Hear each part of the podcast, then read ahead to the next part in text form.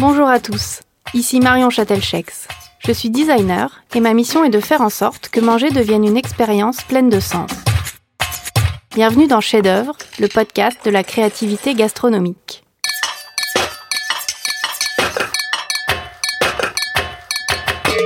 Dans chaque épisode, je dialogue avec un chef ou un artisan des métiers de bouche sur sa relation à la création afin de décortiquer son processus de recherche et de comprendre par quel biais il propose une expérience unique à ses clients.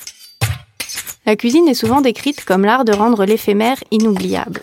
À travers ces échanges, je souhaite mettre en lumière les bonnes idées et les démarches créatives variées autour de tout ce qui se mange ou se boit pour venir titiller nos sens. Bonne écoute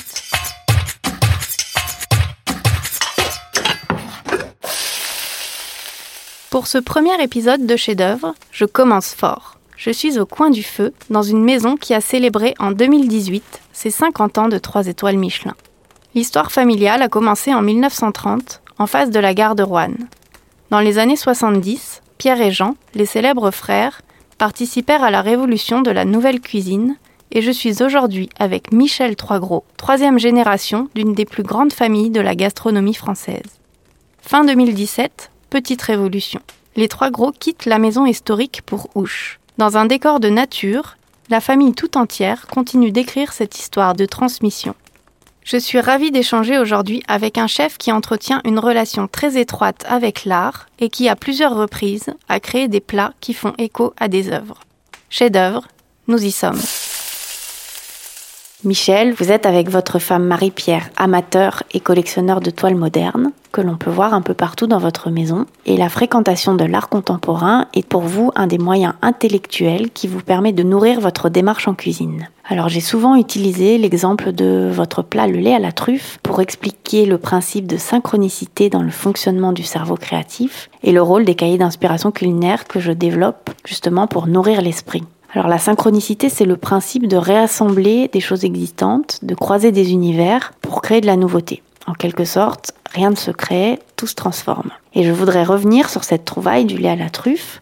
Euh, vous faisiez des essais dans votre cuisine autour du lait, qui est un aliment qui vous fascine. Vous posez un voile de lait sur de la truffe, et là, la peau se déchire, le noir en dessous vient contraster avec le blanc du lait, et vous vous dites spontanément, tiens, j'ai fait un fontana. Vous aviez vu une œuvre de cet artiste qui la serre ses toiles quelques années avant, et sur le coup, elle ne vous avait pas ému plus que ça. Sauf que là, c'est l'évidence, les univers se croisent, mais ce n'est pas calculé, c'est l'inconscient qui ressurgit. Pour retrouver cette surprise que vous avez eue, cette apparition, avec l'accident génial de la peau de lait qui se déchire, le voile de lait est lacéré par les équipes de salle au moment du service. Alors est-ce que vous pouvez nous expliquer comment vous travaillez à travers cet exemple du lait à la truffe ou encore euh, du dessert papillon qui, je crois, lui aussi reprend une inspiration artistique et un principe de rituel de service? Ah, Écoutez, vous avez déjà euh, dit pas mal de choses là. Euh, en effet, il y a peut-être un mot que vous n'avez pas cité, c'est le hasard.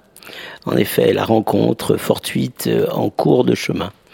Euh, c'est le hasard qui ne sourit qu'aux aux personnes en quête de quelque chose qui sont qui ont l'esprit euh, dans la recherche, qui ont l'esprit ouvert, l'esprit éveillé, tout en étant extrêmement concentré sur le travail, qui laisse cette part d'inattendu qui vient ou qui vient pas d'ailleurs, puisque l'inattendu, euh, il, arrive vraiment fortuitement et, dans la construction en fait du lait euh, à la truffe, qui a eu plusieurs noms d'ailleurs, parce que en effet, on, pourrait aussi y revenir après, mais quand un de ces plats, celui-là en l'occurrence, est euh, est fait et que l'auteur est satisfait de, de, de lui, il s'agit à ce moment-là de lui trouver un nom.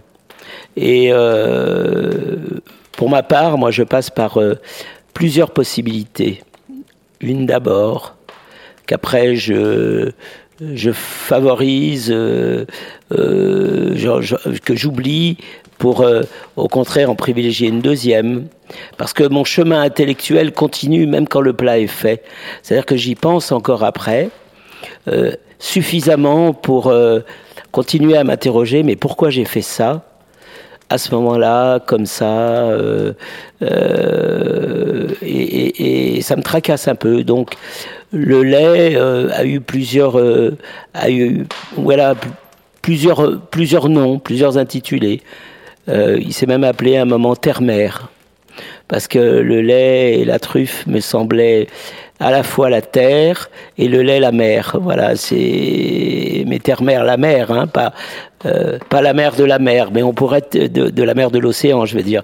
Mais ça pourrait être aussi terre à mer, parce que la mer de la truffe est, est, omniprésente. Alors c'est arrivé alors que je menais, euh, avec à l'époque Florent Boivin, mon chef, un travail sur le lait qui avait duré, alors ça c'était très long, ça a duré très très longtemps, parce qu'il fallait que qu'on puisse comprendre la mise au point d'un cahier de lait, avec euh, la présure, la température, euh, euh, comment on faisait un fromage blanc en fait.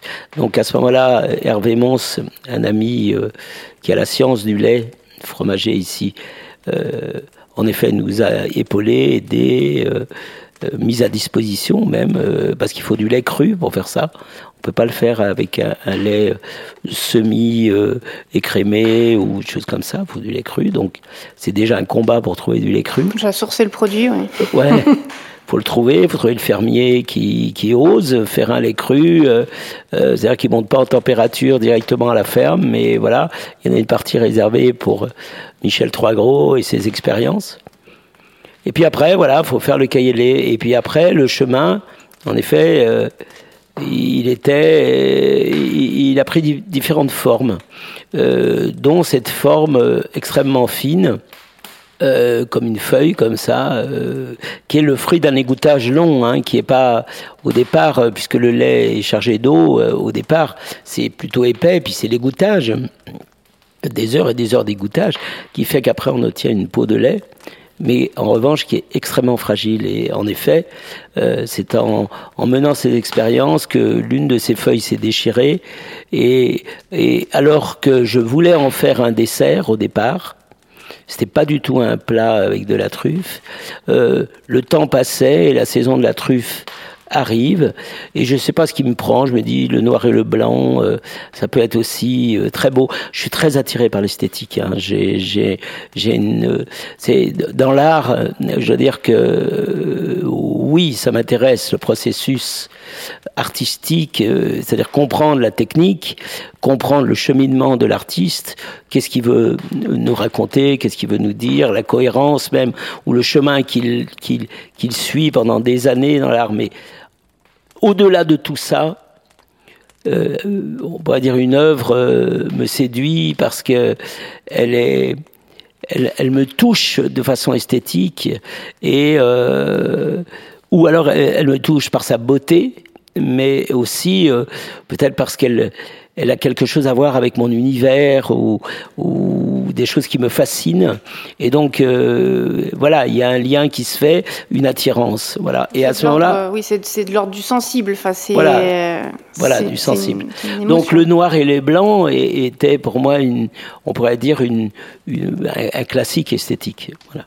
Donc, euh, et en plus, ça me paraissait très beau d'associer ce qui est doux avec ce qui est profond et amer et puissant comme si l'un venait euh, euh, tempérer l'autre, euh, pas seulement par la couleur, mais, mais aussi pour le goût. Et puis la truffe est, on pourrait dire asséchante aussi, alors que le lait, lui, au contraire, il est, il est chargé de, douceur. Ouais, il y a, voilà, il y, a, y avait, y avait ces oppositions, ces, ces contrastes qui, qui me plaisaient. Et puis voilà, donc euh, cette feuille se déchire alors que je cherche, au contraire, à en faire quelque chose de très rebondi comme ça, de presque sensuel en fait. Hein. Et, et, et, plutôt que de le prendre comme euh, euh, un, un échec, euh, quelque chose, en effet, se passe euh, sous mes yeux qui est suffisamment fort pour que je le retienne. Donc le hasard arrive à ce moment-là. Et j'aurais pu ne pas le saisir, d'ailleurs. Euh, euh, oui, il, il, aurait pu, si j'avais pas été profondément concentré profondément à mon affaire. Il, était, ou si j'avais eu un point fixe à atteindre, c'est-à-dire que je voulais absolument faire une raviole parfaite, il aurait pu m'échapper. Mais comme je n'avais pas euh, un créateur un point fixe. Euh, oui, de création, c'est de savoir tourner au détour d'un chemin là où on n'avait pas prévu d'aller pour voir ce qui s'y passe. Absolument, d'avoir euh, agir dans un cadre de liberté pour faire avec. Et, et, voilà, et je le saisis. Et bon, après, il y a un chemin, comme vous l'avez dit. je recommence, et ben, elle se casse plus. Euh, oui, après, il faut arriver à reproduire l'erreur. évidemment, je vais le faire moi-même. Déjà, Fontana m'avait déjà traversé l'esprit, puisque immédiatement, je dis Florent, tiens, je viens de faire un Fontana. Et, donc après, comme je l'avais dans l'esprit, je, me documente un peu plus sur Fontana, euh, sur ces, ces, séries de concerto spatiales qui sont lacérées. Euh, en plus, il se trouve qu'il y a, y a toutes les couleurs, mais il y a y a en effet des blancs et des noirs dedans. Donc après, je la serre, je donne ça à des amis qui sont à table, qui sont pas vraiment sensibles. Euh, et puis je comprends, je refais une, enfin je comprends, je comprends, je comprends pas en même temps, mais je cherche à, à comprendre en tout cas, et, je, et, très vite. Euh, j'ai compris qu'il fallait créer le geste sous l'œil du client, voilà. Et, et j'ai compris que c'était un plat important qui venait euh, de naître parce qu'il était fait de peu en fait.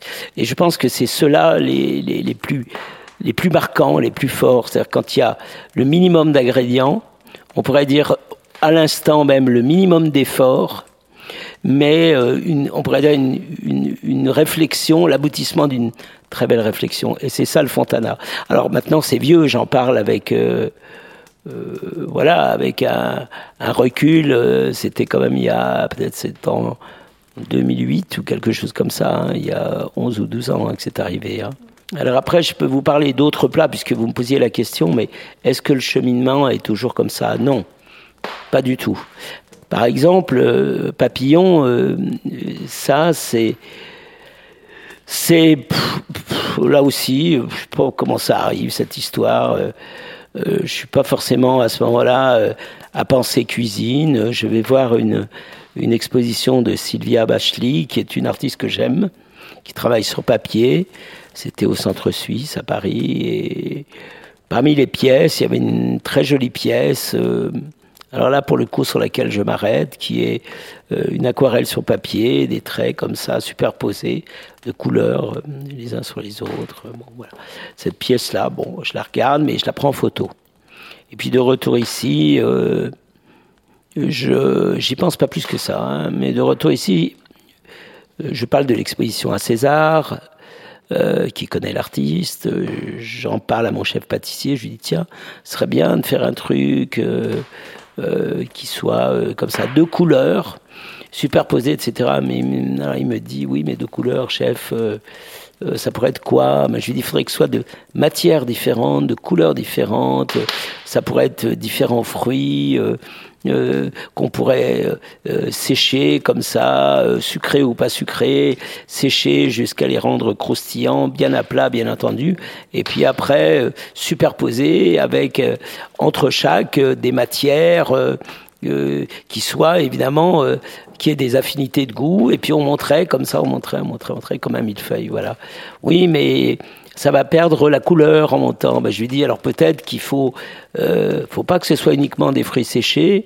Ça peut être aussi des légumes, et puis ça peut être aussi euh, des matières pâtissières, c'est-à-dire un, appareil, comme un appareil à tuiles ou comme une meringue. Euh, Est-ce qu'une meringue perd de la couleur euh, quand elle sèche? Non, elle reste blanche. Donc ça voudrait dire qu'on pourrait s'autoriser euh, quelques goûts d'un colorant naturel. exceptionnellement, je lui dis oui faisons-le et puis on verra bien euh, si on arrive à quelque chose. Après, on se posera euh, des cas de conscience est-ce qu'on utilise un colorant ou pas un colorant, etc. Bon, parce qu'habituellement, euh, voilà, c'est pas interdit, mais on évite. Et euh, donc, il fait comme ça différents essais, etc. Il commence à me montrer des résultats, on goûte, on... tout ça était trop sucré. Mais intéressant. Et il y en a qu'on illumine euh, euh, parce qu'il n'était pas intéressant, trop sec, trop ferme, trop euh, sans goût, etc. Et puis on commence à faire nos choix comme ça, on pourrait dire à, bricoler. On fait du bricolage de feuilles à droite à gauche. Au départ, il faisait ça avec des pochoirs, puis après je lui dis libère-toi, on s'en fout des pochoirs, donne simplement des coups de spatule comme ça, et on verra bien ce que ça devient. Et on commence à faire des sélections. Et, en même temps qu'on fait ces sélections de, de, fines feuilles euh, séchées, euh, euh, on fait aussi, on travaille sur donc ces mousses, des mousses de noisettes, de citron, mais plutôt des choses peu sucrées, justement pour équilibrer après, on va dire, le trop de sucre. Et on commence à faire les premières superpositions. Et César et moi, on goûte on goûte des choses sans être satisfait, mais on goûte et à chaque fois euh, commenter. Donc notre chef pâtissier prend note de ça pour l'étape d'après et, ainsi de suite. Et lors d'une dégustation, en effet, je je dépose euh, la cuillère, mais vraiment la, la première cuillerée dans l'assiette, je la dépose exactement au centre du montage. Et fermement, j'appuie dessus, mais vraiment sans intention particulière. Sauf que là, à ce moment-là, quand j'appuie dessus, en effet, les deux extrémités se lèvent. Et, sous mes yeux, donne l'effet d'un papillon qui s'envole.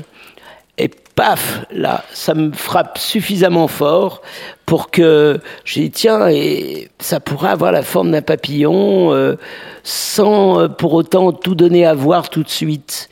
Donc, euh, garde ça en tête, ça serait intéressant quand même qu'il y ait cet effet.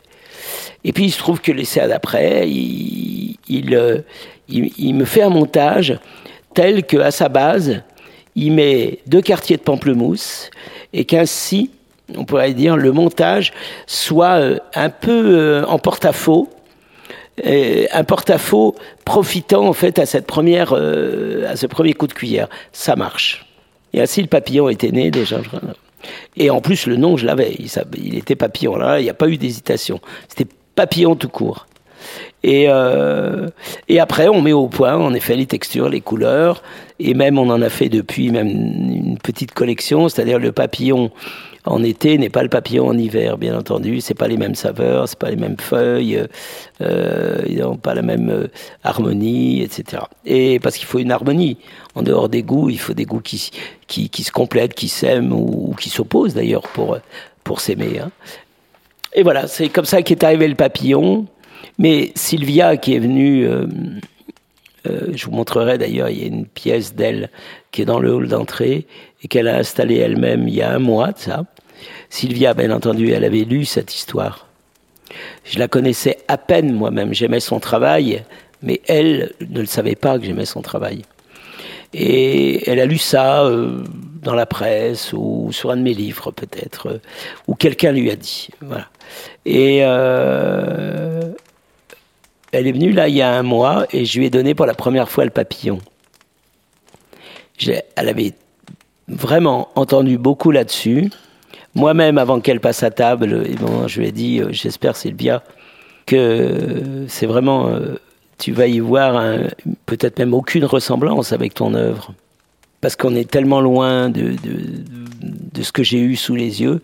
Mais tu le sais, le point de départ, il est là. Oui, c'est ça, c'est le point de départ. Le, point de départ, il est là, voilà.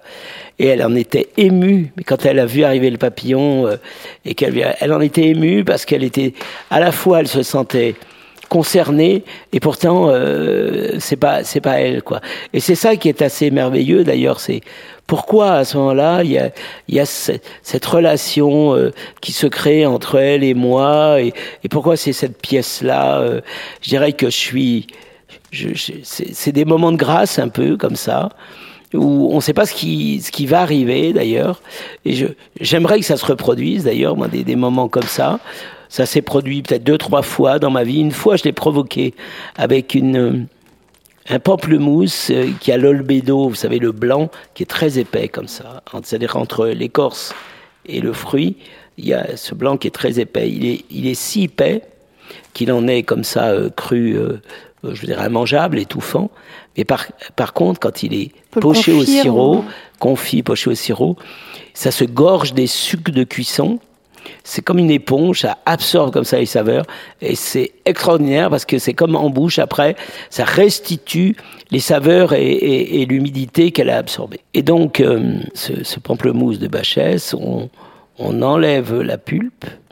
Avec la pulpe, qui n'a pas beaucoup d'intérêt d'ailleurs, euh, on fait du jus, on le complète avec du jus de pamplemousse, on pourrait dire euh, d'une autre variété, collé très légèrement en gélatine. Et je me souvenais d'un voyage au Japon où j'avais eu un contraste, euh, comment dire, agréable entre un agrume japonais et la purée de, de, haricots rouges euh, classique au Japon, comme ça. Et je me souviens que ça m'avait touché d'avoir en même temps en bouche du farineux, un peu épais, et de la fraîcheur un peu amère et acide de, de l'agrume.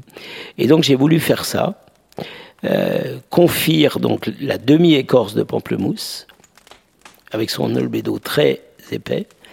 À côté, donc, j'ai mis au point euh, avec de la châtaigne euh, on pourrait dire une gelée de châtaigne, mais qui garde quand même le goût et la, texture de la châtaigne, et une gelée de pamplemousse. Donc, ma demi-écorce confite est remplie, on pourrait dire, pour moitié de châtaigne, et finie jusqu'à rabord, après, de gelée de pamplemousse. On laisse prendre, et après on coupe. En demi d'abord, puis en quartier après. Et ces quartiers-là, je m'y attendais pas, était transparent, d'une beauté euh, magique, avec ses, on pourrait dire ces trois matières, celle-là, puis la châtaigne, et puis le pamplemousse. Et l'une avait pénétré l'autre. Donc il y avait une quatrième, on pourrait dire, euh, une, quatrième euh, couleur qui était apparue involontairement, qui était, on va dire, le mélange des deux. À la jointure des deux, oui. Et ça me fait penser à Rothko. Mais immédiatement, j'y vois Rothko. Et donc, euh, et en plus c'était bon. Alors, euh, bon, pas immédiatement. ça c'est important aussi. Il a fallu des essais. c'est vraiment parce qu'au moment où je vous parle, je vois euh, devant moi ce qui est lumière parfaite et ce qui est ombre. Et entre les deux, il y a le vert qui fait le mélange des deux de la même façon, comme une espèce de tissage comme ça, qui est le reflet du soleil à travers le verre euh, traditionnel qui est un verre flouté et, et qui crée euh, ce reflet-là. Et euh, ça pourrait être la même chose. Il y avait une espèce de zone de, transition comme ça qui créait une troisième couleur, un peu comme un Rothko qui est absolument fascinant parce que entre l'orange et le jaune, il y a le moment où la matière se superpose et qui donne une troisième couleur comme ça. J'ai immédiatement posé à lui. Et après, je me, tout, comme je l'ai fait avec Fontana, j'ai lu sur Rothko, j'ai lu sur Rothko, j'ai dit mais quels sont, euh, euh, pourquoi il a fait ça, pourquoi il a fait pendant 15 euh, ans de sa vie des, des toiles, des œuvres où, en effet, il y a deux ou trois couleurs qui se superposent, etc. Donc j'apprends que euh, cette période-là s'appelle Colorfield. Et, Colorfield fait champ coloré, et j'appelle mon dessert champ coloré. Et, et je le dis pas forcément d'ailleurs, je parle pas ni de Rothko, ni du pourquoi du champ coloré, parce que ça peut interroger quand même pourquoi il l'appelle champ coloré. À ce moment-là, je réponds. À, ce moment-là, l'histoire vient, mais à ce moment-là, je le dis. Enfin, je le dis tout comme mes collaborateurs en, euh, en salle hein, le disent parce que en effet, il y a de l'art ici, on est entouré d'art. J'essaye hein, de les, de, de, leur dire, voilà, de leur euh, transmettre un, petit peu de ce que je sais euh, sur ces artistes, sur les œuvres, sur leur histoire, pourquoi, etc. Ils sont là, etc. Pour qu'ils aient la capacité eux-mêmes à, transmettre euh, s'ils sont là avec un client, s'ils ont à répondre avec un client, etc. Donc, voilà, mais c'était le champ coloré, quoi. Voilà comment il arrive. Mais euh, oui, mais ce qui est très beau, effectivement, c'est que jamais vous vous dites, euh, tiens, je vais faire un Fontana ou je vais faire un Rothko. C'est des images en fait qui apparaissent parce qu'à un moment donné, c'est une culture que vous avez, que vous avez. Moi, je dis souvent, le, créatif, il est comme une éponge, c'est-à-dire qu'il emmagasine tout un tas d'images, de choses. Et il y a un moment donné où ça ressort parce qu'on voit quelque chose qui nous fait penser à quelque chose qu'on a emmagasiné et hum, et c'est comme vous dites un, point de départ que vous, vous réappropriez en fait. L'idée c'est pas de faire du copier-coller dans l'assiette d'une œuvre qui, qui, qui, vous inspire. Le Rothko, il n'y a que moi qui le, le, le, vois, sauf quand je le dis après, en effet, et sauf après euh, ceux qui, Rothko, j'avais entendu parler, qui sont, il y, a quand même une grande majorité des gens qui sont complètement euh, euh, absents hein, de, de, de l'intérêt artistique, donc voilà, mais, mais après, quand on, euh, quelqu'un qui, qui, a déjà eu sous, sous le nez, on va dire, un Rothko, il le voit, hein, il le voit. Si je lui dis, il le voit, il me dit ah ouais, ah oui, c'est, c'est, après c'est vrai. Et pourtant, j'essaye pas de ressembler. C'est vraiment un cousin éloigné, mais il y a quelque chose, quoi. Voilà. Oui, il y a, un, y a ouais. un, lien qui se crée. Euh... Ben, le lien, c'est ma personne. Euh, c'est, c'est, je sais pas, c'est mon regard et mes affinités hein, pour. Euh, voilà, euh, évidemment pour euh, pour l'art, c'est sûr. Hein. Je ne cesse de m'informer de l'art, je ne cesse de me de me nourrir de l'art, parce que parce que j'ai l'impression que je m'épanouis à travers ça, parce que comme d'autres feraient du vélo, moi je regarde. Euh, je bouquine, je vais sur Internet, je, je voilà, je suis en plus avec d'autres dans, dans l'information. Donc, on se dit des choses et ainsi m'arrive des informations sur ce, euh, je sais pas, ce qu'il y a à voir, une exposition, un jeune artiste. Euh, voilà, c'est voilà chacun dans sa petite niche on est on est après euh, aspiré voilà par un centre d'intérêt voilà l'art j'adore moi j'adore l'art et les artistes hein qui ouais. vous nourrit aussi. Enfin, ouais, et puis alors moi autour de moi en plus. Alors il y a une autre chose dans l'art, c'est c'est réellement c'est qu'il il, m'inspire à, à, faire mieux euh, et à faire différent. C'est-à-dire euh, ce que j'ai là sous les yeux. Euh, bon, la question se pose pas, mais en même temps de faire le mieux qu'on puisse faire, c'est-à-dire le, le, de façon le plus, la plus élégante possible et je vais dire esthétique, je reviens sur le mot esthétique parce que j'y suis sensible. Euh, parce que je pense que c'est indissociable le fond de notre histoire, c'est-à-dire le, le euh, pourquoi un plat, il, il vient d'où d'ailleurs, euh, il vient d'où, pourquoi il prend forme, euh, et, et, et, et, pourquoi il prend cette forme. Et je pense que euh, au moment où on travaille, en effet, ce qui est goût, euh, association de goût. Moi, en tout cas, je travaille en même temps association de forme ou, ou forme tout court, voilà, parce que la forme fait le goût. Bah, elle euh, participe euh, effectivement ouais. à, l'émotion aussi qu'on ouais. on mange d'abord avec les yeux quand on, ouais. on nous sert un Déjà, plat. Voilà. Donc effectivement, c'est l'esthétique est, est, importante enfin, voilà. dans la, le, le, premier contact qu'on a avec l'assiette. Elle influe tellement sur la perception après du palais, euh, ce qu'on ressent. Ouais. Elle est tellement importante. C'est vraiment importante quand c'est frappant d'élégance ou d'originalité. C'est déjà, euh, on pourrait dire, euh, et que ce qui se passe autour est aussi euh, en connexion, c'est-à-dire, je parle en connexion, c'est-à-dire de sincérité. Hein. Parce que ce qui est là, je peux vous en, je peux vous parler moi de cette pièce, je peux vous parler de cette pièce, je peux vous parler du, du de l'Oppenheim qui est là, euh, je peux vous dire pourquoi il est là, d'où il vient, etc. Qu'est-ce qu'a voulu raconter l'artiste, les Thomas Schutte qui sont là-bas, c'est c'est pareil, je veux dire c'est bien sûr que c'est fait pour embellir la maison, mais d'abord c'est fait pour euh, parce que ça ça me plaît, ça plaît, il se trouve que ça plaît à Marie-Pierre aussi parce qu'on fait on fait généralement les acquisitions à deux en plus, c'est beau, donc ça embellit la maison. Mais en plus, moi, je sais pas, ça m'épanouit. C'est-à-dire qu'à chaque fois que je viens dans ces pièces, j'ai une sorte de bonheur, voilà, à regarder tout ça. Euh, ça peut ne pas plaire à tout le monde, hein, d'ailleurs. Hein. Il y en a qui sont hyper interrogatifs devant ça. Hein. Mais, euh, mais voilà, je, je, je, je, suis attaché à la personne qui a réalisé l'œuvre. Euh, je suis attaché à l'œuvre.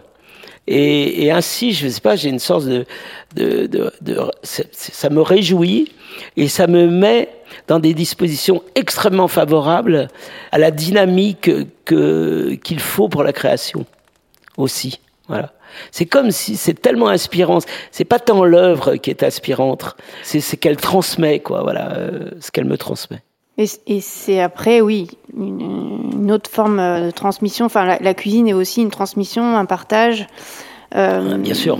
Actuellement, donc vous êtes, euh, vous êtes deux en cuisine avec, euh, avec César. Euh, comment se passe aussi ce, ce, dialogue du coup entre, entre deux chefs euh, en termes de, de, créativité dans la cuisine? C'est un ping-pong entre vous deux, vous arrivez chacun avec des idées et vous rebondissez sur les, les propositions des uns des autres pour, pour construire quelque chose et co-créer. Euh, vous avez vécu la transmission avec votre père et comment vous, du coup, vous l'envisagez avec vos fils C'est une période un peu particulière pour mon fils parce qu'il doit encore tolérer le père. Et pour moi, parce que je dois faire avec euh, voilà, un nouvel acteur qui est mon fils. Euh, le, laisser s'épanouir, lui permettre de s'épanouir, euh, l'accompagner, accepter, accepter ce qu'il produit là, on parle de création. Hein. Donc, euh, voilà, c'est un exercice euh, que j'ai eu, en effet, avec mon père. Mais on pourrait dire que là, le contexte est, autrement aujourd'hui, parce que il est dans une maison euh, nouvelle. Et mon père n'avait pas l'attachement à l'art que j'ai. on pourrait dire quand même que l'exercice, je l'ai pratiqué. Grosso modo, je l'ai pratiqué.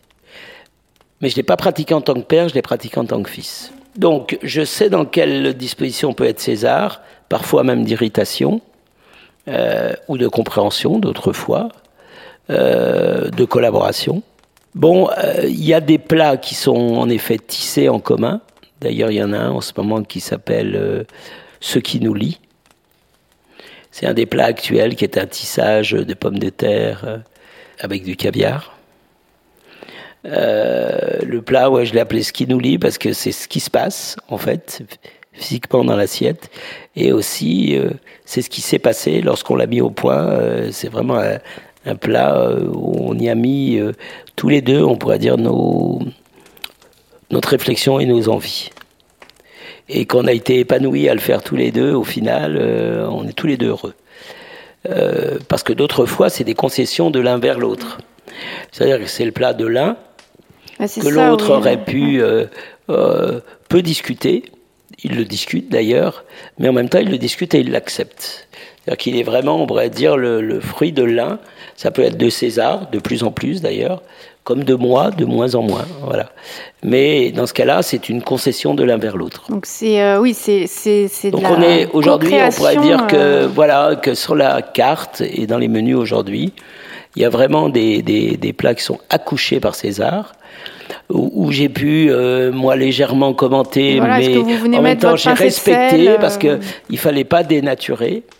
Donc euh, c'est simplement moi des petits commentaires qui qui d'ajustement et dont il tient compte ou pas d'ailleurs. Et il y a des plats à moi qui sont, on pourrait dire, euh, euh, peut-être moins actuels, un petit peu plus, euh, qui ont été créés euh, dans le passé, ouais, plus ou moins loin d'ailleurs. Et il y a des plats, en effet, qui sont tissés en commun. C'est peut-être ceux-là qui sont les plus nombreux sur la carte. Et il y a aussi des plats qui datent de mon père, donc qui sont, on pourrait dire, euh, il y en a un notamment, c'est la pièce de bœuf au fleuri à la moelle, euh, qui est un plat des années 60, voilà, et qui est là euh, de temps en temps, euh, voilà. Puis après, il y a des plats aussi qui sont inspirés de la tradition de mon père et de mon oncle, c'est-à-dire des années 70, et euh, avec, sur lequel César et moi on a retravaillé. Euh, c'est-à-dire on les a réalisés tels quels, tels qu'il le faisait, parce que moi je les ai vus ces plats, je les ai, je les ai César les a pas connus euh, lui, mais moi je les ai connus. Donc euh, on les refait tels qu'ils étaient, et là on s'interroge comment les améliorer sans les dénaturer. C'est-à-dire comment euh, les relifter légèrement, ou être en tout cas plus précis dans la réalisation, tout en, s'ils ne sont pas suffisamment dépouillés, en dépouillant ça, c'est-à-dire en les épurant, on pourrait dire, en leur redonnant la force, sans les dénaturer, en leur gardant leur essence. On en a aussi des comme ça. Oui, donc c'est ouais. une une, une vraie histoire de, fin, de famille, de maison, de transmission, euh, mais qui est toujours une source de créativité parce que euh, de l'histoire, on recrée de la nouveauté. Ben, la créativité, moi, je veux dire, on est de toute façon, c'est pas c'est pas une performance, ça. Je veux dire, il y a rien d'exceptionnel à ça. C'est une attitude que j'ai reçue, moi. J'ai grandi avec avec ça sous les yeux. Mon père et mon oncle, ils étaient dans une attitude de, de, de questionnement, de renouvellement, euh, euh, d'interrogation. C'est la société de ces années-là qui les amenait à être comme ça, à, être en mouvement, à être positif, euh, aller de l'avant. C'était pas une, c'était pas créé dans les années 60-70. C'est pas comme créé aujourd'hui. C'était, c'était en cuisine en tout cas.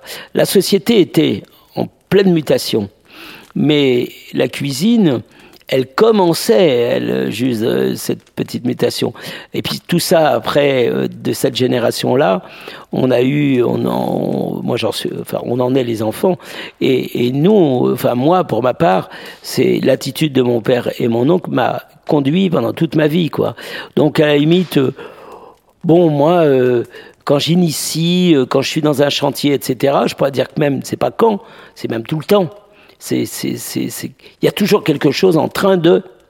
Euh, ça ne veut pas dire qu'on est toujours en train d'arriver à notre but, mais on est toujours en train, toujours, toujours, du matin au soir. On, euh, euh, moi, j'ai, j'ai, je, je n'ai cessé à être dans cette tradition familiale qu'est euh, euh, euh, le questionnement. Voilà, je, m'interroge sur ce que je fais. Est-ce que je peux le faire autrement?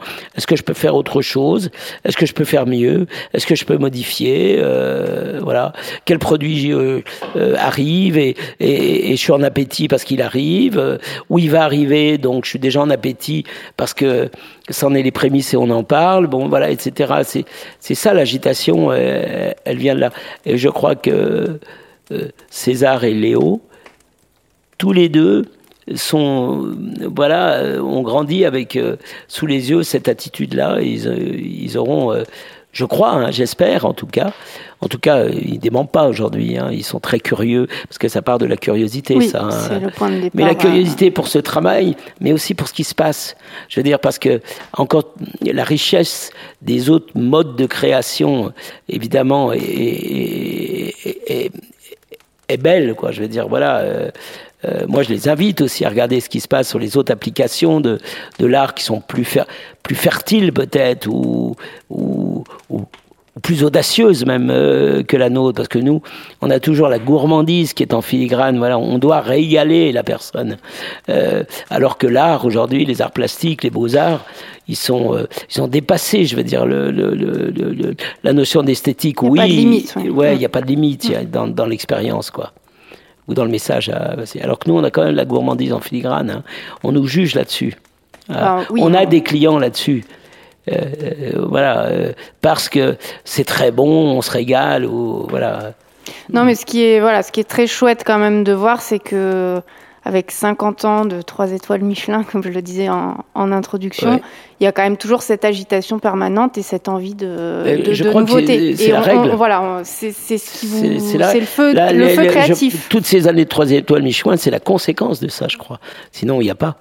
Bah, sinon, on, on se ouais. meurt avec sa. Et, sa et c'est pas parce qu'on pense à atteindre 50 ans de 3 étoiles qu'on a une attitude comme ça. C'est parce que je pense que euh, on le. Enfin là, on, je dis on parce que là, du coup, j'y associe toute ma famille.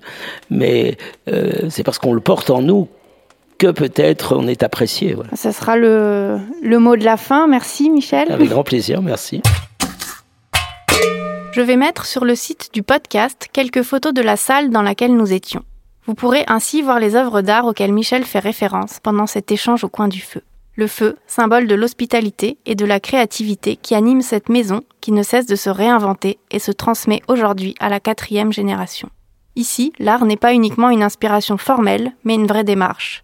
Les collections habitent le lieu, et le chef ne duplique pas simplement des principes esthétiques dans ses assiettes. Il creuse, il cherche à comprendre la démarche de ceux qui l'inspirent, ou s'invite dans le hasard de ses expériences en cuisine.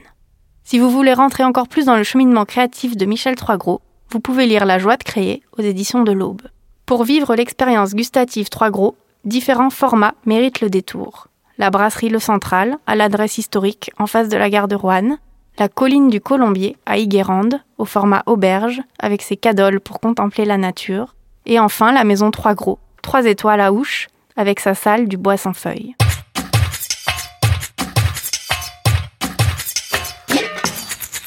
Vous pouvez retrouver toutes les informations et références citées au fil de l'échange avec mon invité sur le site chef au pluriel-œuvre.com. J'espère que cet épisode vous a plu. Pour me soutenir dans ce projet dans lequel je me suis beaucoup investi, je vous invite à me laisser un petit commentaire encourageant sur iTunes, à me mettre un max d'étoiles pour tenter d'atteindre le niveau de tous mes invités cumulés, ou encore mieux, de partager l'info autour de vous. Vous pouvez aussi suivre les actualités du podcast, les invités à venir et mon travail de designer culinaire sur mon compte Instagram, at Marion Merci pour votre écoute et on se retrouve chaque premier et troisième vendredi du mois pour un nouvel épisode. À bientôt!